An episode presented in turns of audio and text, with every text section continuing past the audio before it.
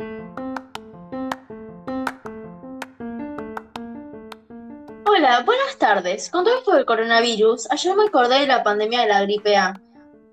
Ah, es verdad. Esos tipos fueron muy locos. Les recuerdo, pero no mucho. ¿Alguien me lo explica? Sí, sí, mira. La gripe A fue una infección respiratoria aguda y muy contagiosa, que fue causada por un virus que mutó en los animales y después empezó a afectar a los humanos. Eh, especialmente las mujeres embarazadas, los niños pequeños, la gente y las personas que padecían de enfermedades crónicas. Los primeros casos fueron detectados en México y en Estados Unidos. Fue considerada una pandemia, ya que hubo muchos contagios a nivel mundial. Entre 2009 y 2010, más de 200 países habían confirmado casos de la primera pandemia del siglo XXI. Hubo otras pandemias de gripe A, H1N1, en épocas pasadas.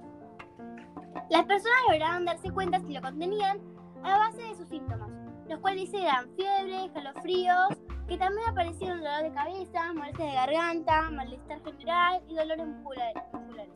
A ver, también estaba la tos seca. Es una enfermedad que suele, que suele durar de 5 a 7 días, aunque algunos de los síntomas suelen durar entre 2 y 3 semanas, siempre y cuando las personas tomen precauciones sobre el asunto, es decir, era mm, necesario mantener una buena higiene, utilizar pañuelos desechables, ventilar a menudo las habitaciones, alimentarse bien, hacer ejercicio, evitar los cambios bruscos de temperatura y eh, también evitar el consumo de tabaco, de tabaco y alcohol.